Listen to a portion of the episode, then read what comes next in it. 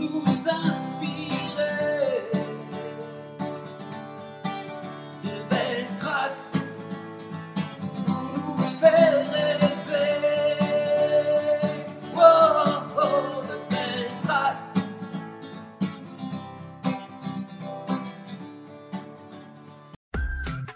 Bonjour à toutes et à tous. Bienvenue dans le podcast Belle Trace. Je suis Flo Masnada, skieuse et passionnée de sport.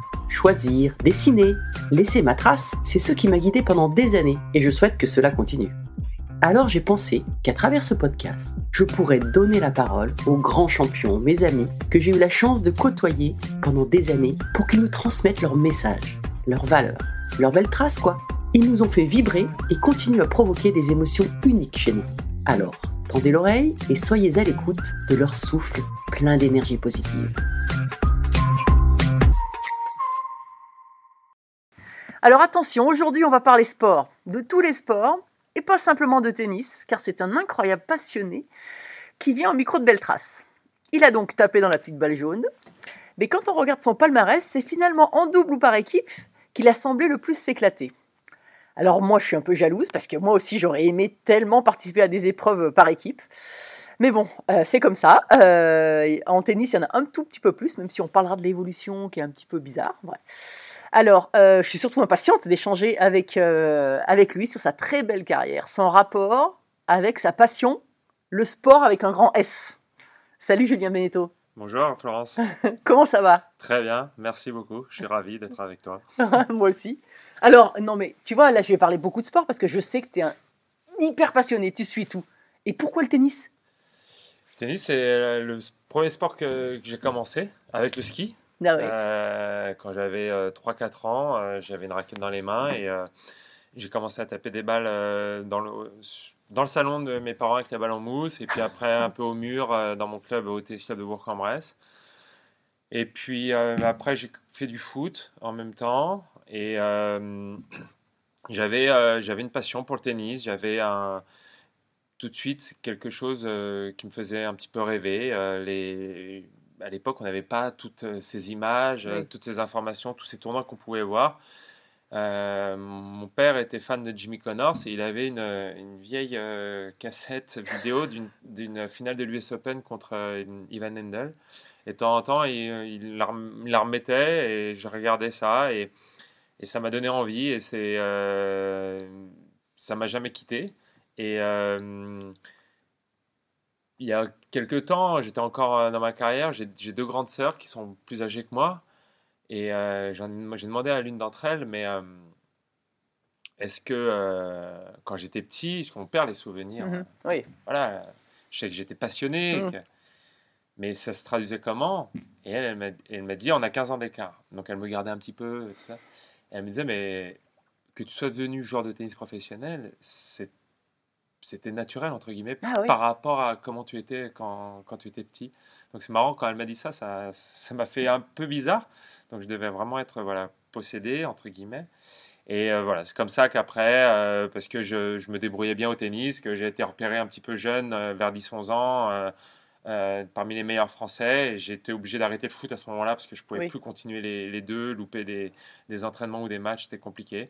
Et voilà, après je me suis lancé euh, et parti en, en tennis études. Et c'est comme ça que la- que l'aventure est, est commencée. Et qu'est-ce qui te plaît spécifiquement dans le tennis? C'est la, la frappe, le jeu, la tactique, la confrontation avec l'adversaire? Bah, c'est un, un mélange de tout ça. C'est euh, la sensation de la frappe, Oui. euh, déjà, parce que c'est quelque chose qui est Oui. propre et personnel.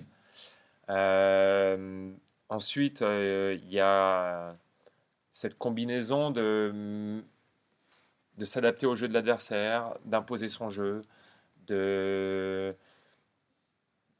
un peu, c'est à la fois un duel, c'est à la fois un jeu d'échecs, c'est à la fois euh, aussi un, un combat physique. Ouais. Euh, la, la condition physique est, est- est déterminante et de plus en plus euh, aujourd'hui quand on voit ce qui se passe sur le circuit, que ce soit chez, chez les femmes ou chez les hommes. Et euh, ce qui fait que c'est aussi dur, parce que c'est un sport individuel et itinérant, et qu'on est souvent, euh, on est souvent seul, Ouais. on est souvent... euh, euh, c'est nous- qui devons gérer cette fameuse victoire, cette défaite et les émotions qui vont avec. et qui détermine après comment on arrive à être tout au long d'une carrière pour essayer d'aller le plus loin possible. Ouais. Donc aujourd'hui, il y a beaucoup de.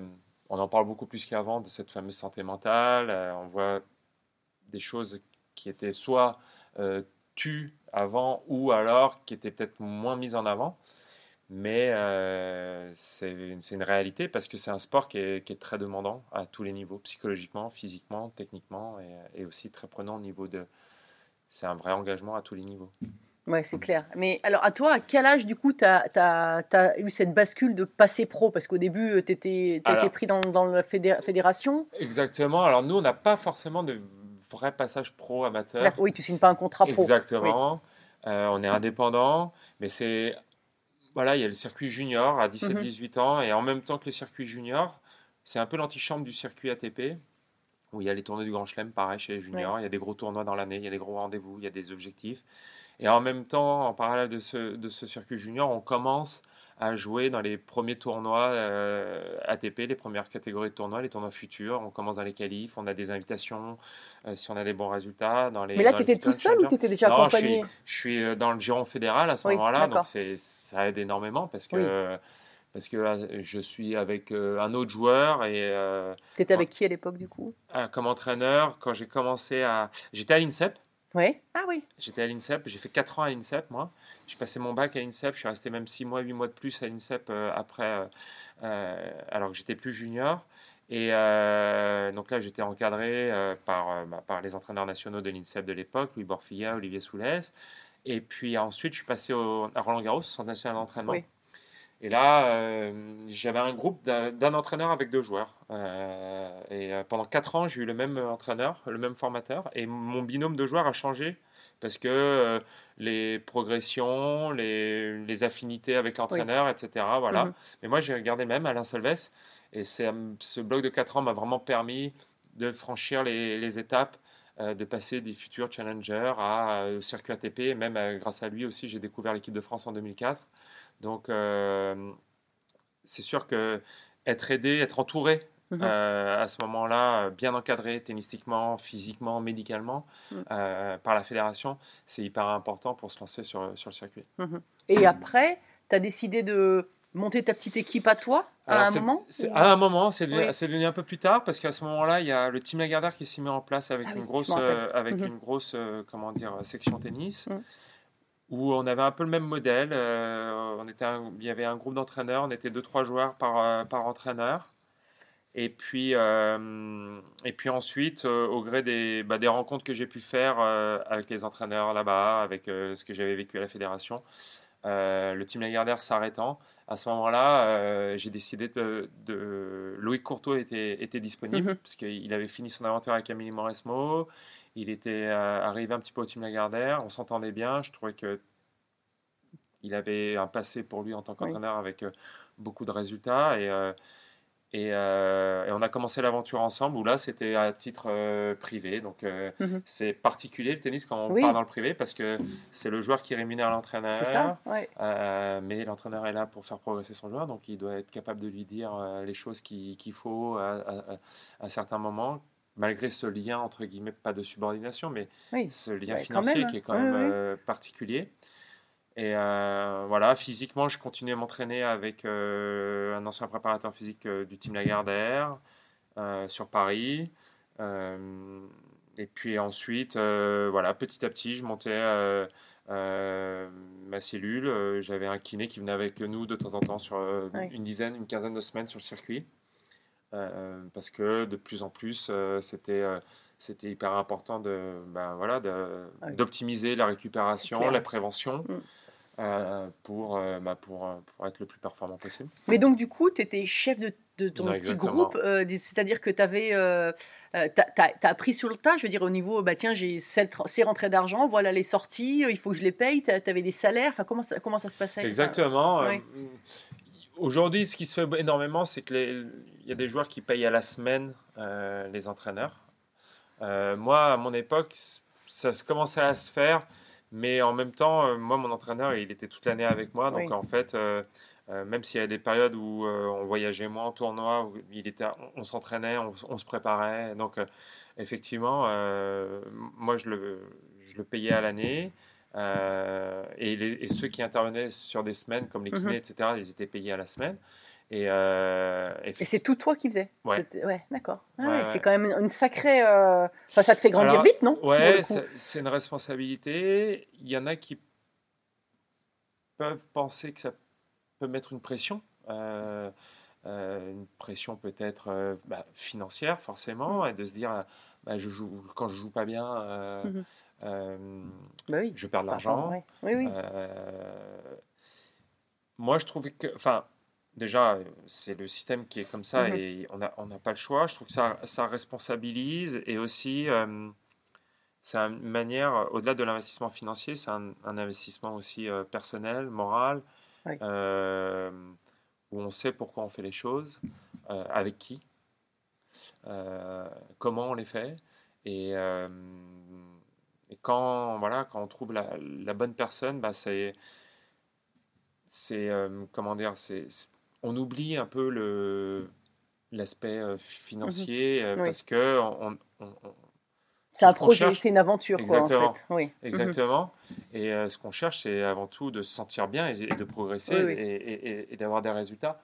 Et euh, ce qui est important aussi, c'est de, de pouvoir euh, partager des choses aussi, être, lui faire confiance. Parce Mhm. que euh, bah, parce qu'on on voyage entre 25 et 30 semaines par an. Oui.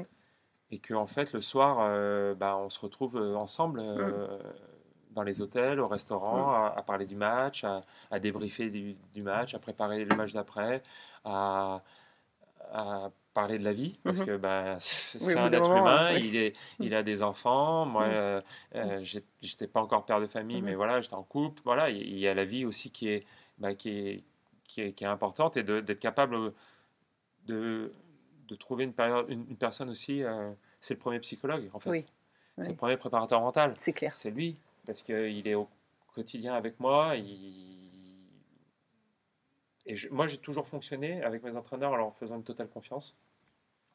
Euh, je partais du principe qu'ils étaient là pour m'aider, Mhm. pour me faire progresser, et que pour, avoir le, pour tirer le meilleur de cette collaboration, euh, il fallait que je leur fasse confiance. Et, euh, et, et j'ai toujours eu des relations saines avec les différents entraîneurs que, que j'ai pu avoir. Et du coup, depuis que j'ai arrêté, je je suis toujours en contact, alors Oui. avec- Mhm. plus ou moins fréquemment, Ah oui. mais euh, en très très bon terme parce que j'ai, on a eu des mauvais moments, on a- mais on a eu avec tous les entraîneurs des, des- des très bons moments en dehors du terrain et sur le terrain. Ouais. Et, euh, et ça, c'est, ce qui reste euh, quand Oui. on arrête. Et justement, ce rapport, quand toi, tu es sur le terrain, alors il y a peut-être des choses qui, beaucoup de choses qui se font avant de rentrer sur le terrain, mais sur le terrain, ou avant de rentrer sur le terrain, en tout cas, euh, dans, dans ce fameux vestiaire où maintenant, non, il y a les caméras partout, euh, ce qu'on regrette un peu maintenant partout, je trouve. Mais euh, les, euh, il y avait des mots, des échanges particuliers, des, vous aviez des rituels avec ton entraîneur, ou toi, tu avais un rituel particulier? C'était. euh, chaque entraîneur a sa, a- a- Oui. a sa, a sa, manière de, de- de fonctionner. Parce que quand j'étais au Team Lagardère, il y a deux entraîneurs qui, qui ont été très importants pour moi c'est Olivier Malcor et Thierry Champion. Et euh, chacun a, a déjà une expérience de joueur ou Oui. pas. Et c'est pas la même. Mhm. Euh, Thierry Champion, il a été un Mhm. euh, 30e mondial. Olivier Malcor, non. Donc, en tant que joueur, Mhm. il n'a pas l'expérience, il n'a pas ce ressenti, mais en tant qu'entraîneur, il a, il a comment dire, il voit certaines choses, il sent Mhm. certaines choses. C'est pareil pour Loïc Courteau. Et, euh, et du coup, il fallait, en fonction des, des collaborations que j'ai eues, chacun à sa manière. Et parfois, j'avais du mal à le comprendre. Parce Oui, qu'une fois, par sûr. exemple, quand j'ai arrêté avec Thierry Champion et que je suis repassé avec Loïc Courteau, euh, enfin, que j'ai commencé avec Loïc Courteau, pardon, la première semaine où on est en tournoi ensemble, je trouve qu'il ne me parle pas assez sur le terrain, pendant les entraînements. Oui. Alors, parce que j'étais habitué où Thierry était quelqu'un qui, qui s'exprimait énormément. Mhm. Et Loïc m'a dit écoute, si tu veux du Thierry champion, et Mhm. ils s'entendent très bien, ils Oui, se oui. respectent professionnellement, et il n'y avait aucune, Mhm. c'était pas du tout euh, méchant, etc. Il dit reste avec Thierry, il n'y a aucun problème. Moi, je fonctionne un peu différemment, mais tu vas voir, je vais t'expliquer, etc. Et donc voilà. Et donc euh, après, dans, les, dans, la, dans la manière de préparer les matchs, bah, chacun Mhm. a euh, son ressenti, euh, sa sensibilité, sa psychologie, et ensuite il y a l'aspect tactique. Et, Mais C'était aussi des fois au joueur, enfin à l'athlète, de, de dire ce dont il avait besoin. Comme tu dis, là j'avais besoin peut-être qu'il me parle plus. Exactement. Et parce en que c'est pas fait- non plus à toi de t'adapter à la manière d'être l'entraîneur. Mais, et donc, c'est pour ça que c'est- la Mhm. relation de confiance parler. primordiale. Ah oui. Et de, de, de, Mm. de s'exprimer. Ah oui, ça c'est. De... Parce que justement, après, les entraîneurs, ils ont plus de billes pour pouvoir Eh oui. euh, être efficaces. Mm. Et, euh, et parfois, euh, ouais, parfois, avec, c'est, il faut pas oublier, et ça, c'est Loïc me l'a fait vraiment comprendre, c'est que même si aujourd'hui le coaching est un petit peu autorisé, et, et justement, je, y a, on, comment dire, on voit des scènes où il y a des joueurs ou des joueuses qui se retournent vers leur clan et qui demandent et qui, Oui, qui sont en attente. qui- ouais. À la fin, on est seul sur le terrain à prendre la Mm. décision. Et donc, en fait, voilà, les entraîneurs, les bons entraîneurs, et euh, moi j'ai eu la chance d'avoir des très bons entraîneurs, c'est ceux qui amènent à préparer leurs joueurs à être capables d'être autonomes dans ces moments-là. C'est sûr. Parce que la finalité, c'est quoi? C'est que Mm. quand on joue sur un très grand terrain, c'est Mm. quand on joue sur le central de Roland Garros, sur le central de, de Wimbledon, la tribune des entraîneurs, elle est haute, elle est loin Oui. pour faire passer un message. pour- On n'entend pas. Mm. Oui, on, en- on- on- on sent le regard, on sent le soutien, on sent les encouragements, peut-être une, par des gestes, une petite, euh, un petit ajustement Oui. tactique. Oui. Mais le gros Mm. du, du travail, il est fait en amont. Oui. Et c'est le joueur ou la joueuse qui est sur le terrain qui va être à même d'être euh, suffisamment forte, confiant pour prendre les décisions. Et, euh, et donc tout ce process pour, être, pour amener à, au euh, à son joueur à être autonome, ça je trouve que c'est la, la, la marque des grands. Et quand on voit Djokovic, les Federer, les Nadal, oui, de temps en temps ils se retournent vers leur clan. Mhm. Mais c'est plus pour avoir un soutien, Oui. un, un acquiescement, quelque chose que qu'est-ce que je fais tactiquement. Mhm. Ouais, c'est clair. Et toi, avant de rentrer sur le terrain, tu avais un rituel? Parce que je, bah, on voit, enfin le, le- le cas typique, c'est Nadal quoi aussi, avec qui pose ses bouteilles, machin, Ouais. qui met des, des coups sur, le, sur la- Moi, Ouais. c'était euh, en fonction de l'heure à laquelle je jouais. Enfin, Oui. parce que soit c'est une heure, le premier match c'est une heure euh, fixe ou le match Mhm. du soir, mais c'est souvent euh, en suivant un match qui est en cours. Donc 30-40 minutes avant le match, je commençais à me à me mettre euh, quand j'étais dans les vestiaires, c'était ma manière de rentrer dans mon match où euh, euh, quand je commençais à préparer mes raquettes, Ouais. euh, préparer les grippes, préparer mes boissons. Là, il y avait mon entraîneur qui était souvent à côté de moi à ce moment-là. Je parlais pas beaucoup, mais j'étais réceptif. Et puis une fois que tout ça a été fait, avant la mise en condition physique, juste avant le match, voilà, euh, un petit rappel, Mhm. un échange avec mon entraîneur. Euh, ok, souviens-toi, on a dit ça, ça sur ce match, ces options-là. De toute façon, tu vas le sentir. Moi, pouvoir essayer de lui dire mon ressenti, euh, c'est pas facile. Mm. Ok, je me sens bien, je suis un peu tendu, que- voilà, mais t'inquiète pas, d'anticiper un petit peu euh, le début du match, comment ça va se passer. De temps en temps, il peut y avoir aussi, en fonction de certains matchs ou des conditions, ou des, euh, un petit peu de, de, de respiration, de visualisation, Oui. euh, pour être un peu au calme et être vraiment bien concentré. Avec, ça, c'était avec Loïc Courteau souvent. Voilà, T'as- eu un préparateur mental d'ailleurs Ouais, Ouais. pendant que j'étais, quand j'étais au début, euh, après l'INSEP, quand je suis rentré au CNE à la, à la Ouais. fédération, j'ai travaillé avec euh, Makis. Ah, avec Makis, Ouais. d'accord, Makis Chamalidis, oui. Euh, et jusqu'à, euh, même quand après j'étais euh, au, au- au Team Lagardère, j'ai continué en, en- en Mhm. privé avec lui. Euh, et puis ça, c'est. j'ai travaillé de quelques années et, Mhm. et pareil, c'est. C'est- euh, au début, ça, me- je voyais pas l'intérêt, et puis à des moments, ça m'a servi. Il y a des séances qui m'ont pas servi, Mhm. et puis il y a des moments où oui, et ça m'a servi à la fois en dehors du terrain. Oui.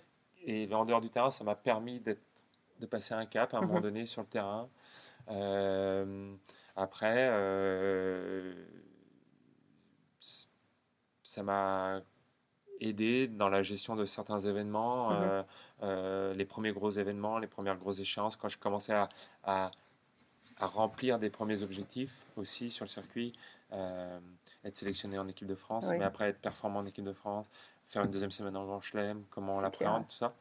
Voilà, et puis ensuite ça s'est arrêté. Ce que j'ai aimé, parce que c'est, comment dire, facilement dans, dans cette profession-là, on va dire, Mhm. il y a des gens qui... Ah oui. euh, Il y a de tout, Qui se rendent, indis- qui se rendent indispensables. indispensable. Mhm. Exactement. Et ben moi, ce que j'ai aimé, c'est que c'est Maki Ah, qui jamais, ouais. ouais, ouais. C'est lui, qui, a, qui a mis fin à notre pas, relation. Et il a dit voilà, euh, mon but, c'est pas que tu fasses toute ma carrière avec moi, Mhm. toute ta carrière avec moi. C'est qu'à un moment donné, mon, mon but, c'est notre but, c'est que le, le travail, notre travail soit terminé. Et aujourd'hui, je pense que voilà, on est allé au bout de ce qu'on pouvait faire tous les deux. Et euh, c'est une preuve de, c'est une preuve d'indépendance, c'est une preuve de compétence, c'est une preuve d'intelligence.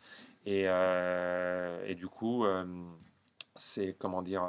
C'est avec plaisir qu'on se revoit Oui. des- euh, euh, au gré de, de plein de. et qu'on échange sur plein de choses. Mhm. Il, il travaille beaucoup dans le golf, j'adore Oui. le golf, donc on discute vachement euh, sur des joueurs ou des, des situations qu'il perçoit. On se voit dans, au, au gré de, de diverses, euh, comment dire, des événements dans lesquels il intervient et lesquels je suis convié. Donc non, c'est une belle histoire. Et alors, les grands événements, les plus grands événements pour toi, que tu as vécu? Parce que tu as quand même gagné euh, Roland Garros, la médaille au jeu, la Coupe Davis. Ouais. euh, souvent on me demande de hiérarchiser. Non, ces non, je ne trois. pas Non, non. hiérarchiser, mais euh, Oui, c'est des moments qui marquent. Et euh, c'est des moments qui marquent parce que ce sont des, des émotions qui sont différentes. Mm. Et en, en fait, moi, j'ai jamais gagné de tournoi en simple, par exemple. J'ai fait, Ah oui, d'accord. euh, sur le, j'ai, j'ai fait 10 finales sur le circuit ATP, j'ai perdu les 10. Et, euh, et on me demande, est-ce est-ce que c'est pas un regret? Alors, oui, c'est un regret. bah oui, oui. Comme moi, j'ai eu des médailles de bronze. Tu te dis, ben, j'aurais bien aimé des médailles d'or, Voilà. c'est sûr, mais Euh, quand je vois, tu vois, tout à l'heure j'écoutais Jo Claret, Mhm. qui Mhm. A pas gagné en Coupe du Monde, mais Oui. qui a fait médaille d'argent au jeu, qui fait deuxième encore à Kitzbühel, qui... Mhm. Mais en fait, quand on arrête, ce qui nous reste, ce sont les moments qu'on a vécus et les émotions qu'on a vécues. bien sûr. Et les émotions que j'ai connues en ayant une médaille de bronze, en gagnant le Mm. double à Roland Garros ou avec la Coupe Davis, bah, elles sont plus fortes que si j'avais euh, réussi à gagner euh, une des finales que j'ai faites à Kuala Lumpur dans un ATP sûr. 250. Mhm.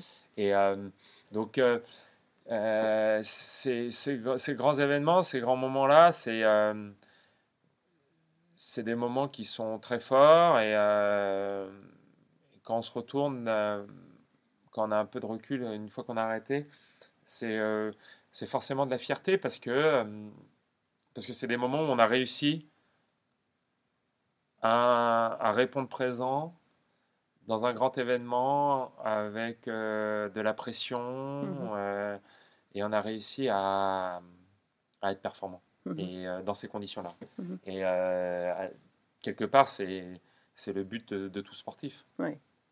Et c'est clair que partager, en plus, avec Ouais. euh, en double ou par équipe, c'est juste, c'est juste phénoménal, quoi. Ouais, c'est de- Ça décuple les. Exactement, les parce que le- étant dans un sport individuel, Mm. c'est euh, la, la joie et c'est très éphémère. Mm. Euh, parce qu'on est toujours en train de, de se préparer pour le, le truc d'après. Euh, C'est clair. j'ai eu la, chance une- de battre Federer à Bercy Ouais. en 2009. Il était Ouais. numéro un mondial. Ouais. J'aurais bien aimé avoir le temps de la savourer, cette victoire. Mais le lendemain, à 18h, je joue Gaël, mon fils, qui est 8 mondial. Ouais. Et, et- et je savais que ça allait être plus dur que contre Federer. Parce que Gaël, à Bercy, c'est c'est monstrueux et j'ai perdu. Et voilà. Et donc, c'est.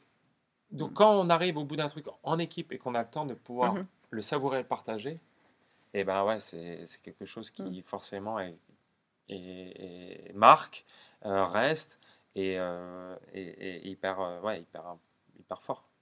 Tu parlais de Federer, euh, que donc tu as battu. Euh, quels sont les joueurs les plus forts que tu as rencontrés? Alors, au tout début, euh, j'ai joué André Agassi. En plus, c'était aux États-Unis au mois de juillet à Los Angeles. On a joué le soir, c'était dans un petit tournoi, donc petit central, mais plein à craquer. C'était un, un très bon souvenir, même si j'avais perdu. Et sa qualité de balle, de frappe Mm. était vraiment impressionnante. Et ensuite, j'ai joué les trois, moi, Oui. les trois monstres. Enfin, j'ai même joué Murray aussi. Oui. Mais euh, pour moi, euh, euh, j'ai jamais joué Nadal sur terre battue. Et je pense que c'est le, je pense que c'est le défi ultime sur, euh, Oui. au tennis. Mais euh, j'ai joué Djokovic quand il était quand il était déjà, il était peut-être pas numéro 1, mais il était Mhm. euh, numéro 2, numéro 3. Je jouais Federer, je jouais Nadal. Après, ça dépend des styles de jeu, des confrontations, des choses comme ça. Mais euh,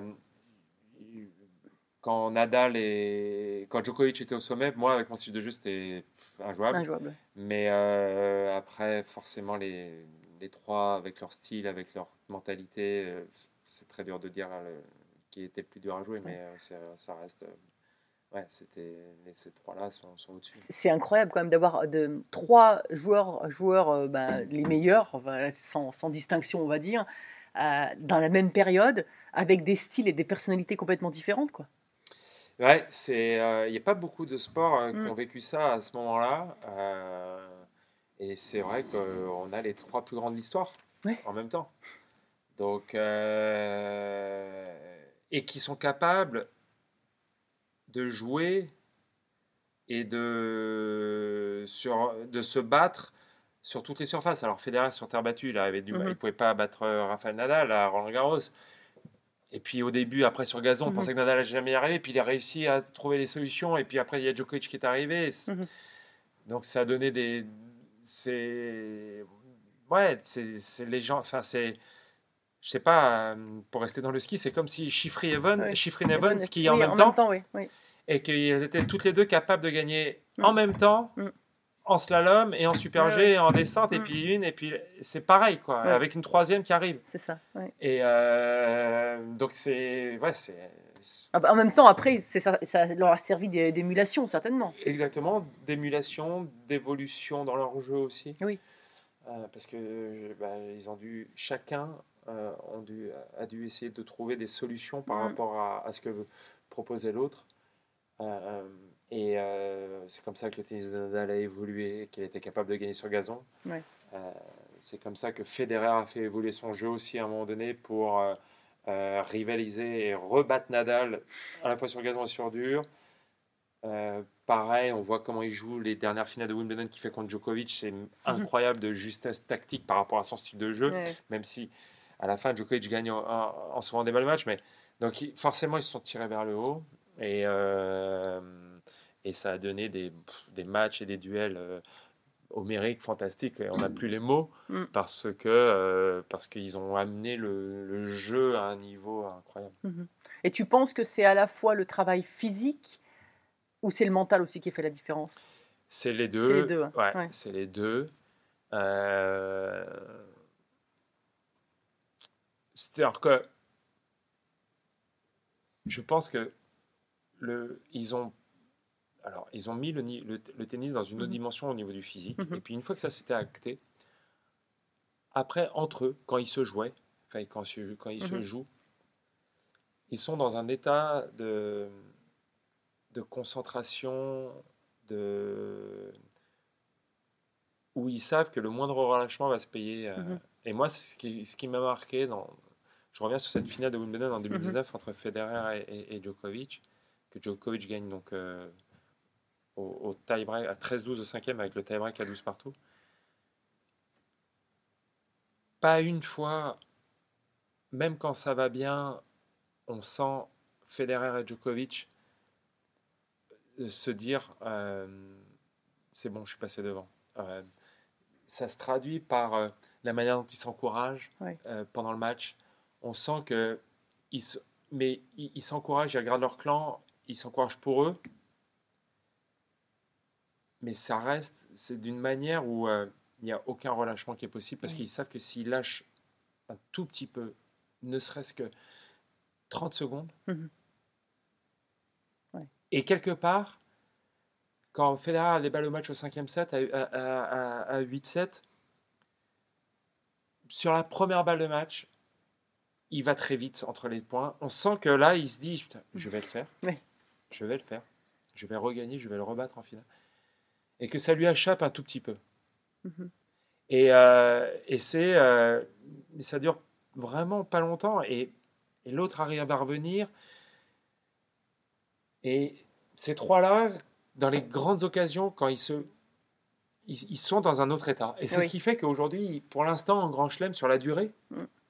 ils sont trop forts par rapport aux autres. Ils sont trop forts. Pour battre Djokovic, Federer, il a arrêté. Mais pour battre Djokovic au Nadal, aujourd'hui, en Grand Chelem, au meilleur des 5-7, allez, ça va prendre 4 heures, 4 heures et demie, parce que personne va mettre 3-7 à Djokovic. Mhm. Personne. Et donc pendant 4 heures ou 4 heures et demie, ça demande, au-delà du niveau de tennis et de la condition physique, ça demande un, comment dire, une concentration du premier au dernier point, de tous les instants, sans avoir le droit de se relâcher une fraction de seconde, parce que la, la sanction elle est immédiate. Mhm. C'est on va perdre un break, on va se faire, euh, on va louper une occasion, et on sait que contre ces joueurs-là, il n'y en a pas 36 000. Et c'est leur force, elle est, elle est là-dessus, elle est admirable. Mais c'est incroyable parce que tu te dis, en fait, c'est une, ça demande une telle énergie Ouais, c'est ça qui est très dur. de, de, de garder cette, euh, cette Moi, concentration. Moi, je, je pense que de temps en temps, je l'ai eu, cet état-là. Notamment la première fois que je bats Federer, tout le troisième set à Bercy, parce que je break très tôt, je break à 2-1. Donc après, je me souviens, je suis dans un état où, je, où c'est vraiment étape par étape, point par point. Mhm. Un peu comme euh, Tu te projettes pas en tout cas sur le résultat. impossible. Jamais, ouais, ça, c'est quand, important. Et, et quand, euh, quand j'écoute des récits de ceux qui. Et. Je me compare pas Mhm. du tout à eux, ce sont des. Pour moi.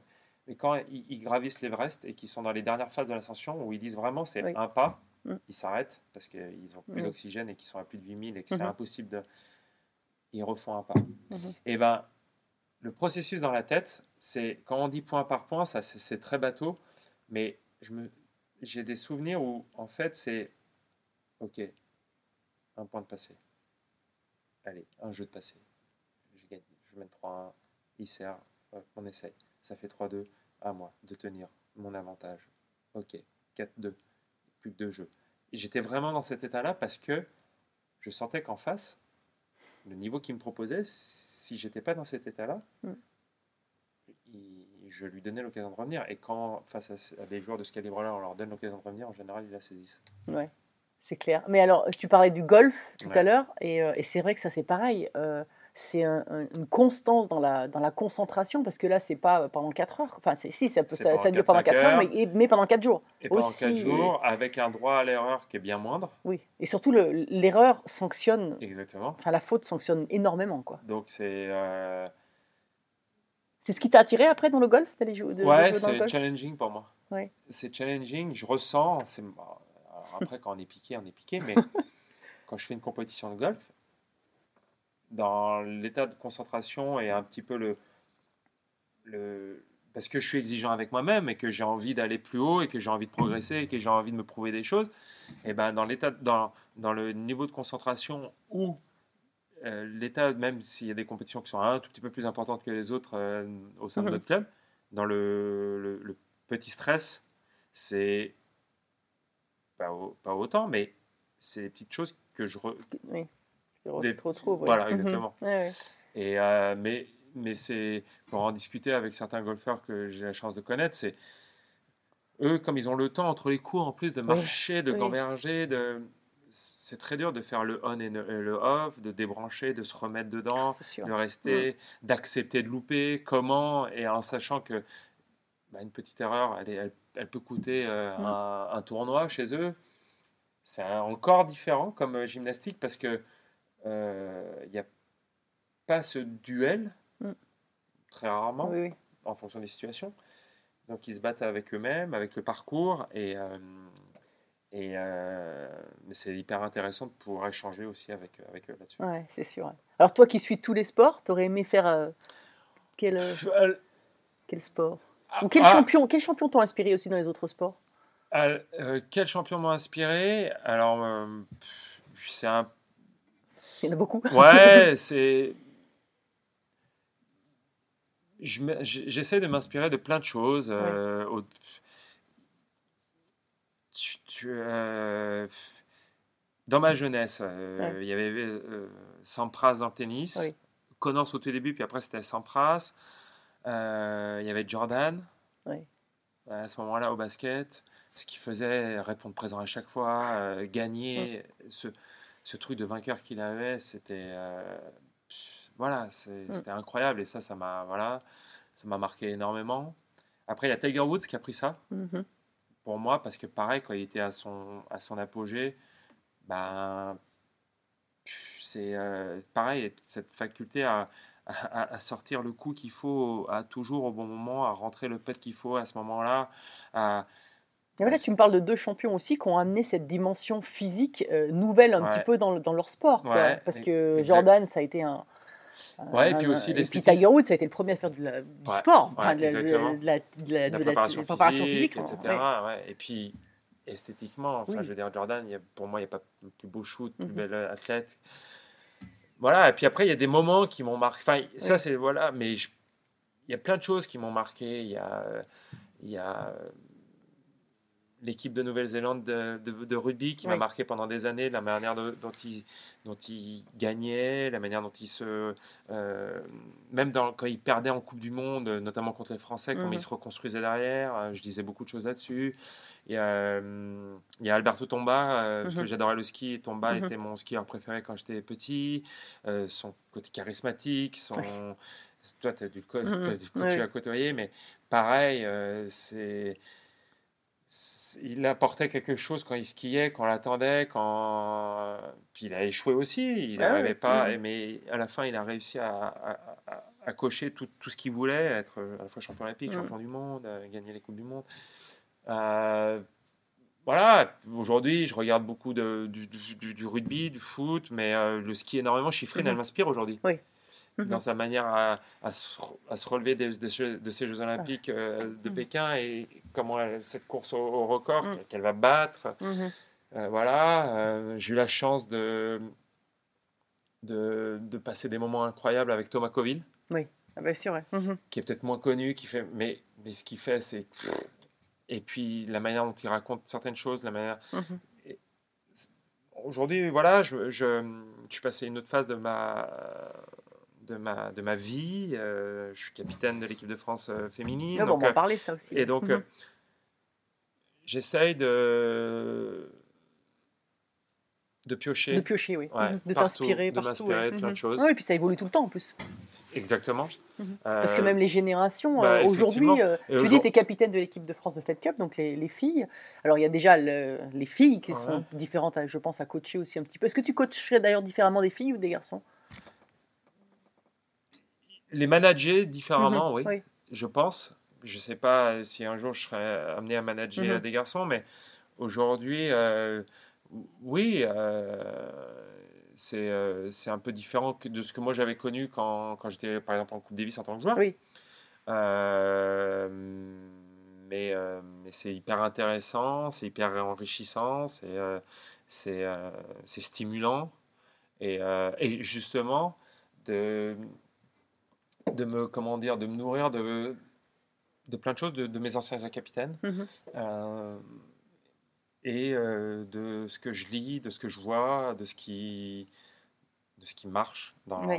dans les autres disciplines bah, ouais j'essaye de de m'inspirer de tout ça Euh, Et c'était c'était une belle émotion, cette victoire en, en Fed Cup. hein. exceptionnel j'ai vécu euh, au même titre Mhm.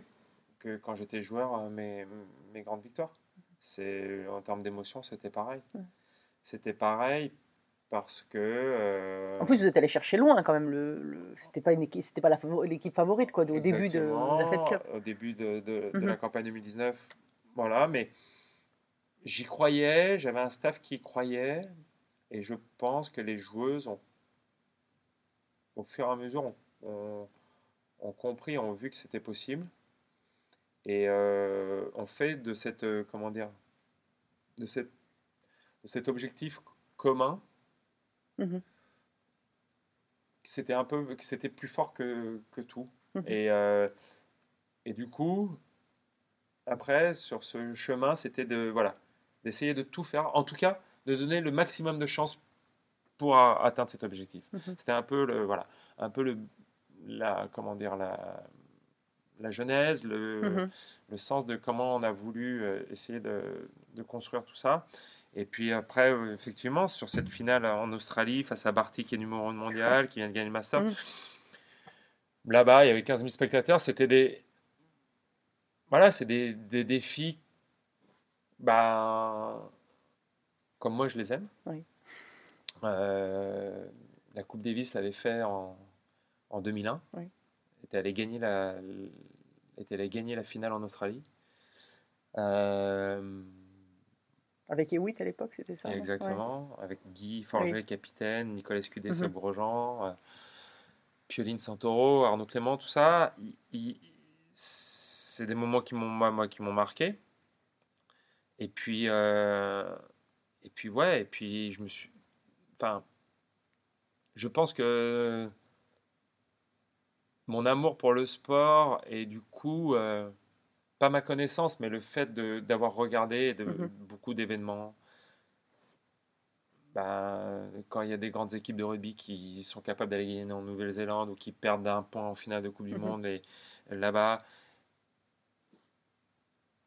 quelque part, c'est en moi, au fond de ma tête, dans mes Mhm. tripes, tous ces grands exploits que, que- je me souviens, euh, on a vu là, Claude Onesta nous avait parlé avant la finale en Serbie parce qu'ils avaient gagné Oui.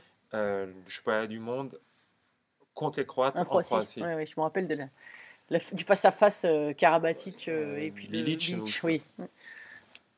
Et, et, et donc voilà, dans, alors nous on n'était pas du tout en Australie, euh, c'était pas du tout dans cette ambiance hostile, oui. mais cette idée, allez, on va là-bas, 10 jours, 12 jours, on est loin de tout, euh, mais on doit ramener la coupe à la maison. Voilà, Mhm. on y va.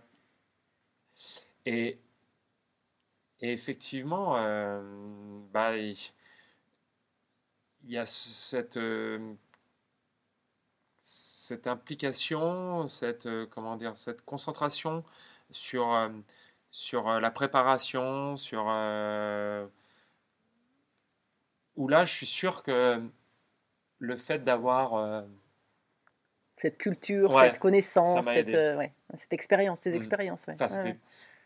enfin. Non, mais c'est sûr, parce qu'on est tous. a de- toujours à piocher hein, des autres. hein. Exactement. Personne n'a la vérité, l'histoire de on change pas une équipe qui gagne ou les connaissances, ben non, enfin, continuer à évoluer. quoi. Il y a des bases, mais après, Exactement. ouais, c'est euh, c'est top. Et donc dans, dans le tennis, donc tu es, encore. euh, bon, aujourd'hui, tu es, journaliste aussi à Canal, Consultant, sur Canal, euh, voilà, sur l'émission. Omnisport. Omnisport, voilà. Voilà, c'est pour euh, ça que ça, tu, tu l'avais pensé à la fin de ta carrière Ouais. ou- Oui, d'accord. Ouais, parce que les médias, alors moi je me suis toujours bien entendu avec les médias pendant ma carrière. Ouais. Moi aussi. ouais. Alors peut-être parce que moi j'avais euh, la plupart du temps dans ma, enfin la plupart de ma carrière, j'avais les quatre monstres devant moi, euh, Oui. Joe, Gilles, Gaël Oui. et Richard qui prenaient beaucoup d'espace médiatique, euh, qui euh, se faisaient euh, comment dire, qui étaient encensés par moments et qui se faisaient critiquer par d'autres. bon, à Mhm. Oui. juste, ça c'est autre- un autre Mhm. débat. Moi, avec moi, la presse, j'ai jamais trouvé qu'elle avait été Mhm. dure ou comment dire ou, ou, euh, Injuste. Ou euh, injuste, oui. voilà. Ou injuste. Euh, j'ai toujours eu des relations assez franches avec les journalistes euh, Mhm. qui nous suivent dans le tennis, que ce soit. De toute façon, c'est toujours un peu les mêmes. hein. il, y Ouais, a la, ouais. il y a la rubrique tennis de l'équipe, alors Mhm. il y, a eu, il y avait un peu de turnover dedans, et puis après il y avait les médias télé, mais surtout les- c'était les, les médias radio aussi qui. Oui. nous suivaient, et on les, on les connaissait, et voilà. Donc, euh, et c'est. Et c'est. C'est pas quelque chose que j'avais préparé, Mhm. mais c'est quelque chose qui me faisait envie, même quand j'étais en, en, en- en activité, d'être consultant euh, et de trouver. Mais des- pas forcément consultant tennis. Exactement, alors je l'ai Mhm. fait, Oui, oui. et si ça. Là, avec, euh, avec mes, mes fonctions de capitaine aujourd'hui, Mhm. euh, euh, pendant Ouais. Roland Garros, on peut plus le faire, pendant les grands chelems, donc voilà. Mais, mais si à terme ça doit se représenter, je le ferai avec Oui. plaisir.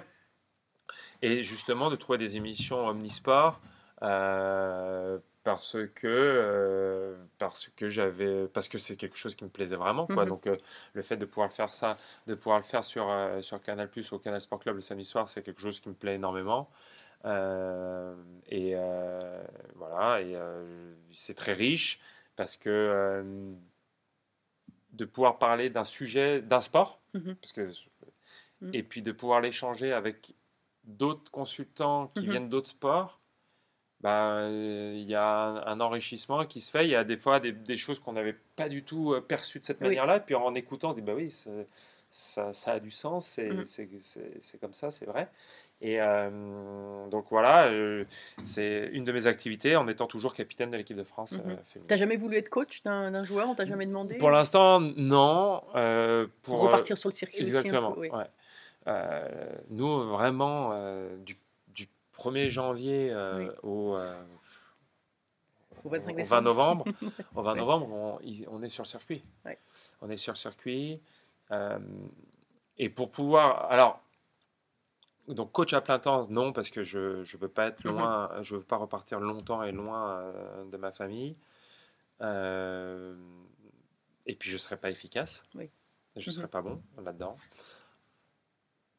Plus tard, euh, être en binôme, aider un, une- un- un- un binôme coach-joueur ou coach-joueuse et être là en soutien sur certaines semaines, avec pourquoi pas, avec plaisir. Et, euh, mais ouais, c'est pas quelque chose dont. Mais tu fais pas un truc avec le paddle aussi? Non. Non, t'étais pas Non, sur le pas paddle. moi. Ah, mais je t'ai vu jouer sur le paddle. Tu... Ouais, non, un oui. peu, mais c'est pas. C'est la mode des, des Ouais, anciens. Là, tout le monde se met au paddle. Mais euh, non, non. Nous, notre circuit, au-delà des, des voyages qui sont récurrents, on a des tournées qui sont longues. Mm. Oui. Et c'est ça qui est dur. C'est sûr. C'est de partir une semaine, de revenir trois jours, de repartir 15 Ah jours, ouais, de revenir trois jours. clair. Encore, à la limite, ça- mais Mhm. nous, dans l'année, euh, l'Australie, c'est 4 semaines, 4 semaines et demie. Au mois de mars, c'est 4 semaines euh, minimum aux États-Unis. Euh, le gazon, mine de rien, bah, maintenant, ça devient 4-5 semaines. Et rebelote euh, l'été, pour préparer l'US Open, c'est 4-5 semaines où on- de suite Mhm. où euh, bah, on est loin des siens. Quoi. Ouais. Et, et- et cette récurrence de longues tournées, c'est c'est- quand, voilà, pour préserver un équilibre aussi, c'est Ouais. compliqué. Mais alors, tu fais quelque chose aussi dans le e-sport, non? Ouais, Oui. euh, dans un club d'e-sport. Alors, c'était par hasard, je connaissais rien, Ouais. qui est à Boulogne-Billancourt, qui s'appelle GameWard. Et euh, j'étais à, à l'origine de la, entre guillemets, de la création, de la structuration du, du club. Et euh, l'idée, c'était euh, les deux cofondateurs, euh, on s'est rencontrés un petit peu par hasard. Et puis moi, j'ai commencé à poser des questions et on a creusé un peu le sujet. C'était un petit peu de, de structurer, c'est ce qui m'a plu, c'était de structurer ce club d'e-sport un peu comme un club de sport. Mhm. Et euh, du coup, je voulais voir un peu euh, dans, une autre, dans un autre domaine, dans une autre discipline, entre guillemets, ce que je pouvais transposer euh, de mon expérience. Donc euh, euh, voilà, on est, en- on est, on est, je suis toujours actionnaire et toujours un Mhm. petit peu opérationnel, un peu moins. Et euh, surtout, on essaie de, de- voilà, de faire grandir, de faire grandir le club qui est une, bah, maintenant qui, qui est une, une start-up, une entreprise. Et il faut voilà, qu'on trouve des, Ouais. des, des- des moyens pour le, le rendre pérenne et, le, et, le, et que ça s'inscrive. Il y a pas mal d'anciens sportifs hein, Mm. qui, euh, qui euh, sont un peu managers Ouais. ou coachs euh, Alors, pour amener ouais, le côté un peu sportif aussi. Exactement, ouais. Ouais. Mhm. Ah ouais, c'est clair. Et alors, et Paris 2024 Parce que c'est un événement euh, incroyable qui, qui s'annonce. Ouais. Toi, euh, qu'est-ce que t'en penses? Quel est ton regard sur, euh, par rapport, au télé, par rapport aux, aux jeunes athlètes qui vont participer aux Jeux? Toi qui as été médaillé aux Jeux aussi. euh, bah, là, c'est en France en plus? Ouais, les, pour les jeunes français, enfin pas pour les jeunes, pour les athlètes français de toutes euh, disciplines confondues, c'est. C'est une chance inouïe de pouvoir faire les Jeux Olympiques à la maison. C'est quelque chose d'incroyable. Euh, J'espère que ça va être euh, une belle, euh, une belle fête, une belle ferveur. Je,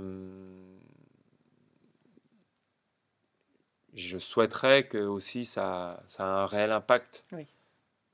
Sur la le sport dans la société ouais. française. Il y a, il y a une volonté de la part du- Mhm. de l'organisation de Paris 2024 Oui. là-dedans, dans, dans, dans, cette, euh, dans, ce, dans ce côté impact, dans ce côté euh, héritage, et pas que héritage matériel de certains stades ou de certaines infrastructures qui vont rester, qui vont servir à, à- à- à beaucoup de populations. Et... Mais je trouve que ça va pas assez vite, et c'est pas la faute de Paris 2024, c'est aussi euh, notre pays, l'État, etc.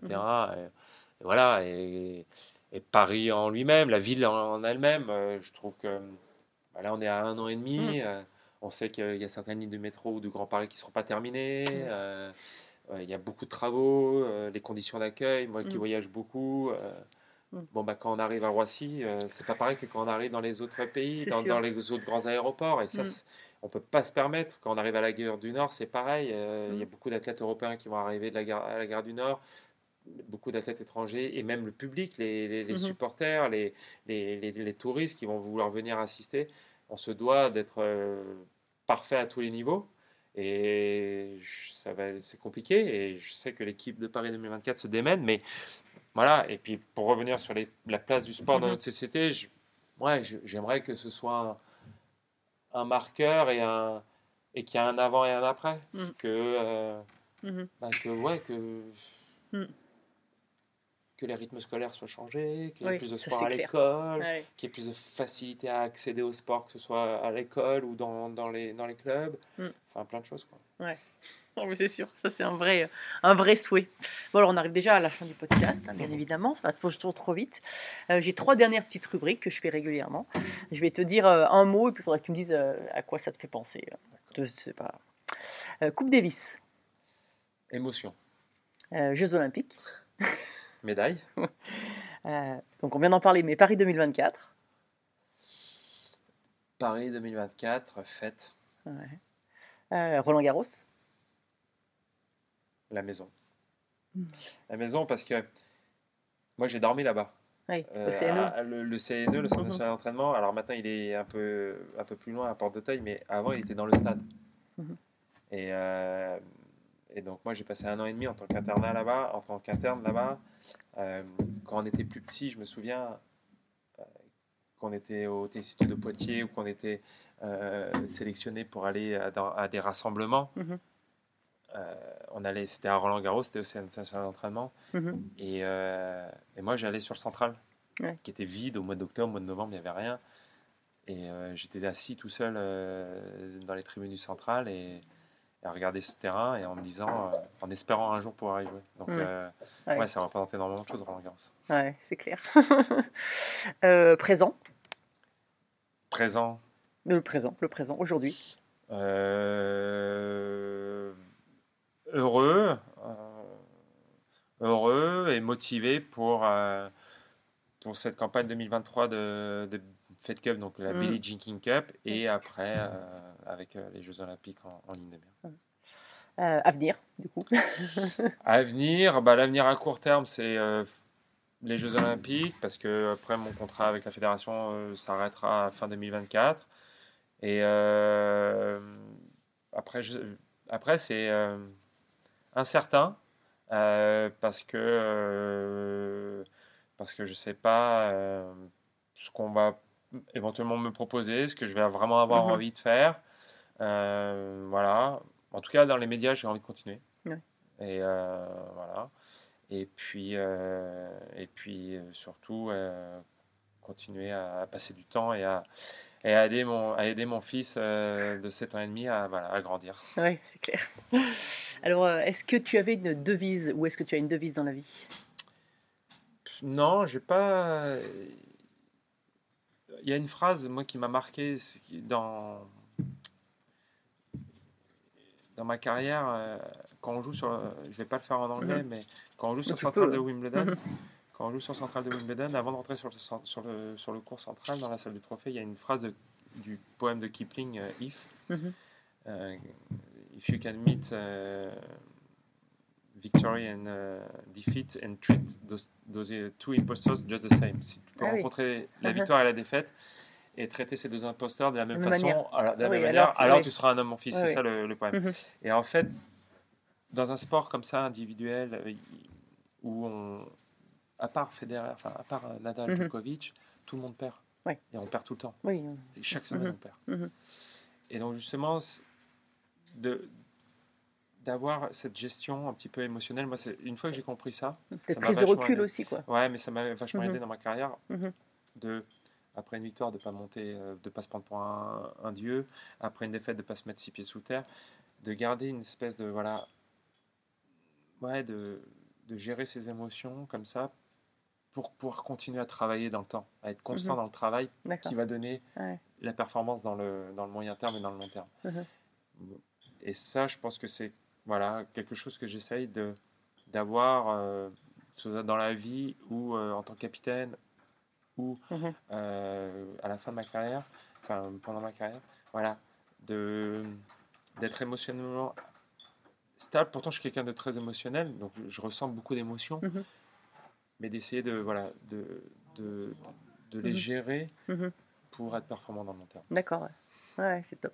Alors, ma toute dernière question, je sais que tu es skieur, hein, mais tu n'es pas obligé de répondre là-dessus. Euh, Qu'est-ce que c'est pour toi une belle trace? Une belle trace, c'est euh, bah, c'est quand on arrive dans. Comment dire? J'ai pas l'impression de dire dans un couloir parce que voilà, mais Mm. sur une pente euh, immaculée et que euh, voilà, qu'il y a un petit peu de poudre, euh, pas trop, mais ce qu'il faut, et qu'on est les premiers à la faire, et que, Mm. mais qu'elle se soit assez, comment dire, homogène. Esthétique, belle, Voilà, quoi. esthétique, belle, Oui. que ce soit du- d'en haut en bas, Oui. on sent que voilà, ça a été maîtrisé, qu'il n'y a pas eu euh, d'accro. Ouais. Et euh, voilà. mon père, alors on skiait sur les pistes, Ouais. mais il m'a- quand il m'a appris à skier, il m'a dit, tu sais, le bon skieur, c'est celui qui va à la même vitesse au premier ou au cinquantième virage. Il Ouais. disait ça sur les pistes. Il me dit, Ouais. voilà, En contrôle, quoi. exactement. Ouais, D'accord. Bon, bah super. Merci beaucoup. C'était passionnant. Merci, Merci. Julien. Merci à tous, chers auditeurs passionnés. Vous savez qu'en ski, on récompense les jeunes skieurs avec des étoiles. Alors, si ce podcast vous a plu et que vous voulez continuer à suivre les belles traces et à le faire découvrir aux amis, mettez non pas 3, mais 5 étoiles. Et pensez à écrire un petit commentaire pour m'aider à progresser et à dévaler les pistes encore plus vite. Allez, tchuss